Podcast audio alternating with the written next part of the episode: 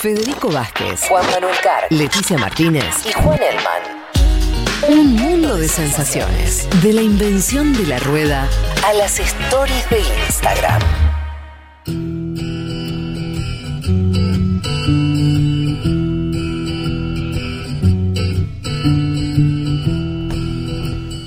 Nos metemos en el Japón. Vos te, te ves muy relajada, Leti, como si no. Como si tu columna se hubiera ocurrido. Te sorprendí. Dijiste, ah, cierto. Estoy muy Si la entretenida dejamos con las columnas de ustedes, sí, sí. Bueno, eh, ajustamos un poco, sí, porque un poco te comimos ahí, pero vamos a tener tiempo para desarrollarlo. Eh, entonces, Japón sin fuerzas armadas, Japón...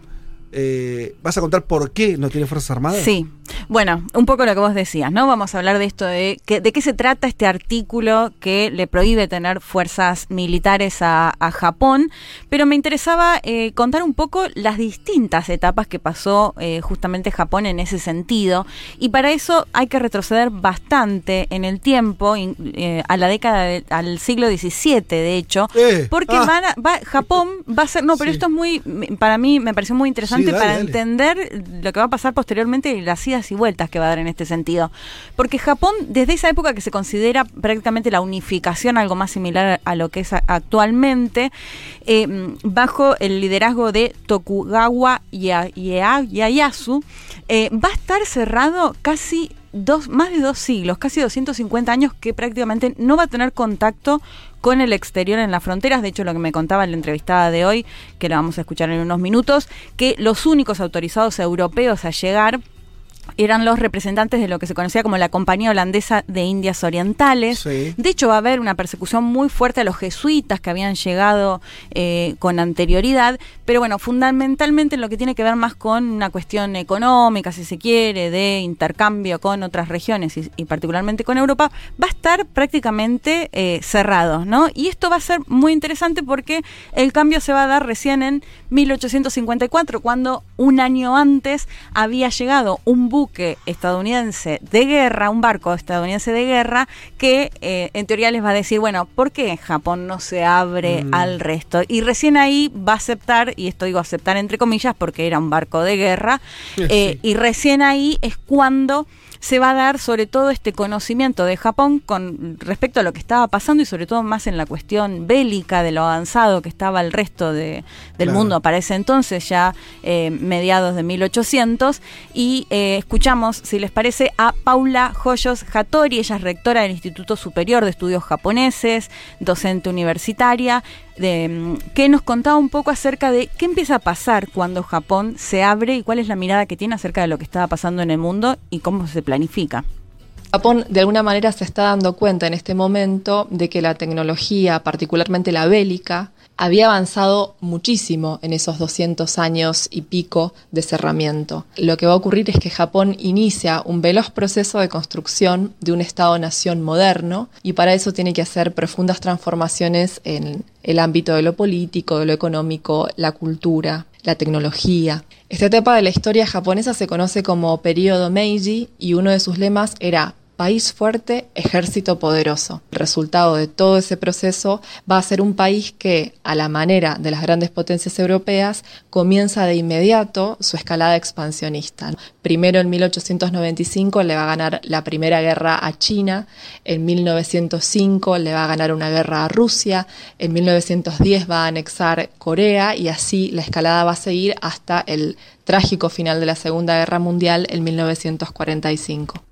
Estaban tranquilos, se envalentonaron. Una vez que Claro. abri- abrieron, dijeron, ah, ah, pará, si abrimos podemos ir, Sí. podemos, podemos nosotros convertirnos en Sí. colonizadores. Me interesaba hacer el énfasis en eso justamente porque pasa de ser un país que casi no tenía eh, conexión con el resto a decir, bueno, en realidad sí, nos tenemos que modernizar en la cuestión bélica y, y empieza a ser un país eh, muy poderoso. De hecho, esto que, que mencionaba Pau, país fuerte, ejército poderoso y bajo esa, digamos, esa lógica es que se va a dar las guerras que contaban, ni más Sí, ni menos claro. con China, con Rusia, con Corea. De hecho, si escuchamos muchas veces la historia de China o de Corea, este temor Japón. a Japón y su fuerza militar. Pero Le esto, ganó a varios, ¿no? Eh, Sí.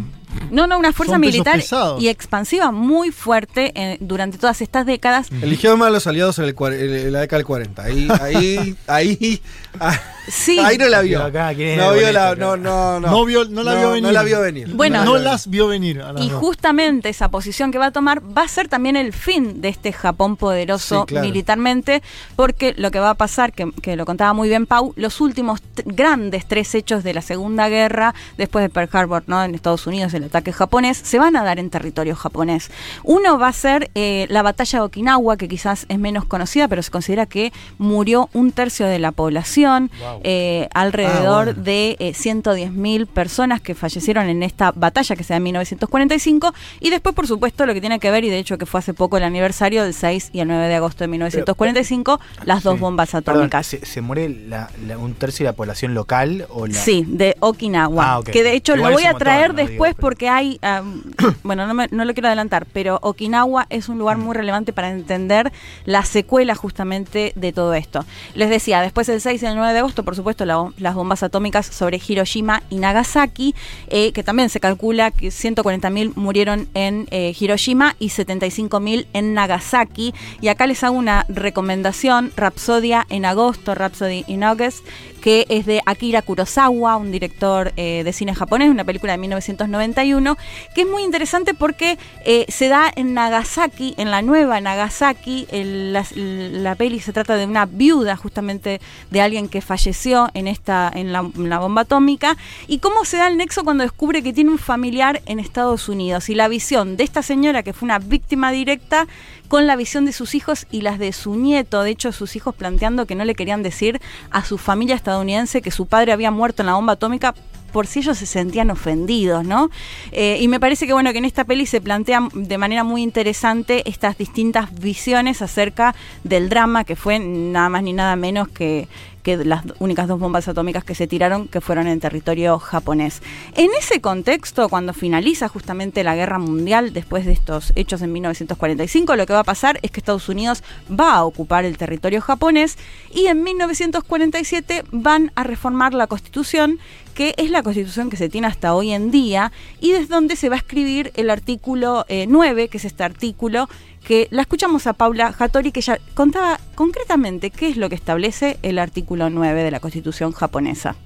En esta constitución nueva de 1947 hay un artículo clave, el número 9. En este artículo Japón renuncia directamente a la guerra como derecho soberano. Creo que es muy interesante leer lo que dice el artículo. Aspirando sinceramente a una paz internacional basada en la justicia y el orden, el pueblo japonés renuncia para siempre a la guerra como derecho soberano de la nación y a la amenaza o al uso de la fuerza como medio de solución en disputas internacionales. Y además agrega que no se mantendrán en lo sucesivo fuerzas de tierra, mar o aire. La pregunta que sigue a esta parte del artículo es qué pasa si otro Estado intentara invadir Japón, si Japón está renunciando a la guerra y está renunciando a tener fuerzas de tierra, mar o aire. Bueno, el gobierno de ocupación estadounidense surge entonces como una garantía para poder mantener este artículo vigente. En el hipotético caso de una invasión, los Estados Unidos son quienes deben proteger al pueblo japonés. Renunciaron a la posibilidad de una guerra, renunciaron a la posibilidad de tener fuerzas militares, esto bajo ocupación estadounidense. Y esto tan interesante, bueno, ¿y qué pasa si algún otro estado, eh, de hecho con la historia que tenía Jap- Japón justamente, intenta eh, algún tipo de ofensiva? Bueno, va a estar Estados Unidos ahí para defenderlo, ¿no? Eh, Yo tengo la sensación con los japoneses que siempre van demasiado a fondo, ¿viste? O sea, ¿viste? Eh, eh, se encierran, se encierran. Van para afuera a hacer un imperio y invaden China. O sea, sin escala, ¿viste? Una. Claro. Eh, ponen, eh, le gana, les tira las bombas atómicas, cierran con los yanquis. Listo, no hacemos nunca más la guerra contra nadie. Sí, es que va a surgir también esa idea más pacifista de, bueno, no tenemos fuerzas militares, no Pero vamos son a medio de Muy polarizante, ¿no? Muy polarizante. van, eh, agarran el capitalismo. O sea, Todo nada. eh, ¿Viste? Van a fondo, ¿viste? Lo que es Bueno, es que fíjate estas tres etapas, por eso las traía, que me parecen interesantes. Pasa de un encierro total a crear uno de los ejércitos más poderosos, a quedarse sin ejército. O sea, bien extremos las situaciones con Estados Unidos ahí presente y escribiendo este artículo 9. ¿Qué pasa actualmente? Este artículo sigue funcionando Sigue. como la Constitución. Lo que pasó eh, hace unas décadas ya fue que se crearon unas fuerzas que se, cono- se conocen como autodefensas, Mm. pero que no tienen las mismas o están muy limitadas, digamos, Sí. en comparación con las- lo que pueden llegar a ser las fuerzas militares. De hecho, en los últimos años Mm. eh, y sobre todo durante el gobierno de Abe, el, ex premier Sí. japonés, se, se empezó a financiar mucho más a estas fuerzas de autodefensa. Lo que yo leía, según las encuestas, igual la postura en general de los japoneses y las japonesas está, está bastante equilibrado acerca de si realmente quieren modificar o no modificar este artículo. De hecho, se habló de la posibilidad de ir a un referéndum justamente para hacer una Sí. enmienda constitucional y modificar esta situación y que Japón pueda tener una fuerza militar.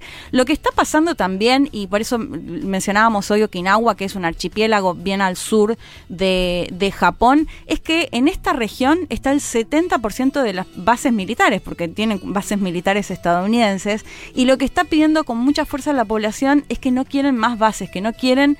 eh, justamente a Estados Unidos con estas eh, bases militares. Y para eso escuchamos ya el último audio de Paula eh, Hattori que nos contaba acerca de qué pasa con esta población en Okinawa.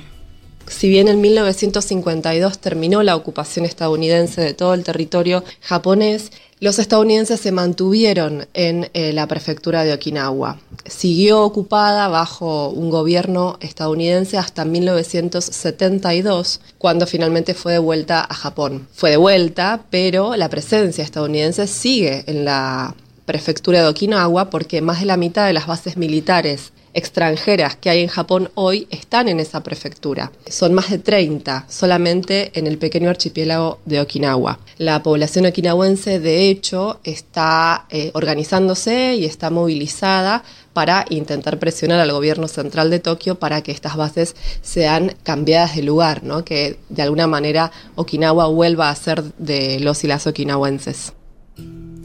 Bueno, el caso particular que en 1952 Estados Unidos se retira de territorio japonés, pero de este de esta región que les mencionaba está bien al sur, eh, no lo va a hacer hasta 1972 y como les decía, donde aún permanecen el 70% de las bases militares. Si buscan las imágenes, hay muchas protestas y mucha movilización en base a esto de oponerse justamente a que las fuerzas militares sigan presentes en Estados Unidos cuando su propio Estado no puede acceder o no puede tener eh, sus fuerzas militares. Bueno, me parecía un caso bien interesante y le sumaría lo que vos comentabas hoy, Fede, esto de quizás Japón a su vez se puede tomar como un ejemplo exitoso si se quiere ver desde el lado más económico, pero me parece que al costo de esto de eh, tener que bancarse que quien fue su, su, su peor enemigo, ¿no? Porque, bueno, la- la- las bombas atómicas, toda la, la situación de la batalla que les contaba anteriormente y todo, pero que cedió y que en ese contexto me parece que, bueno, en la cuestión económica, más allá de que en la cuestión social y todo eso lo hemos visto incluso en otra columna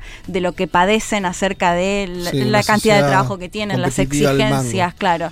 Pero yo pensé una cosa, Leti, que, que ahora en el marco de lo que de, de lo que ya es obvio, que es el enfrentamiento entre China y Estados Unidos, Japón es probable que, esto no, no tengo idea, eh, pero haciendo un cálculo medio obvio, Japón como gran aliado de Estados Unidos, pieza fundamental en el Pacífico. Sí.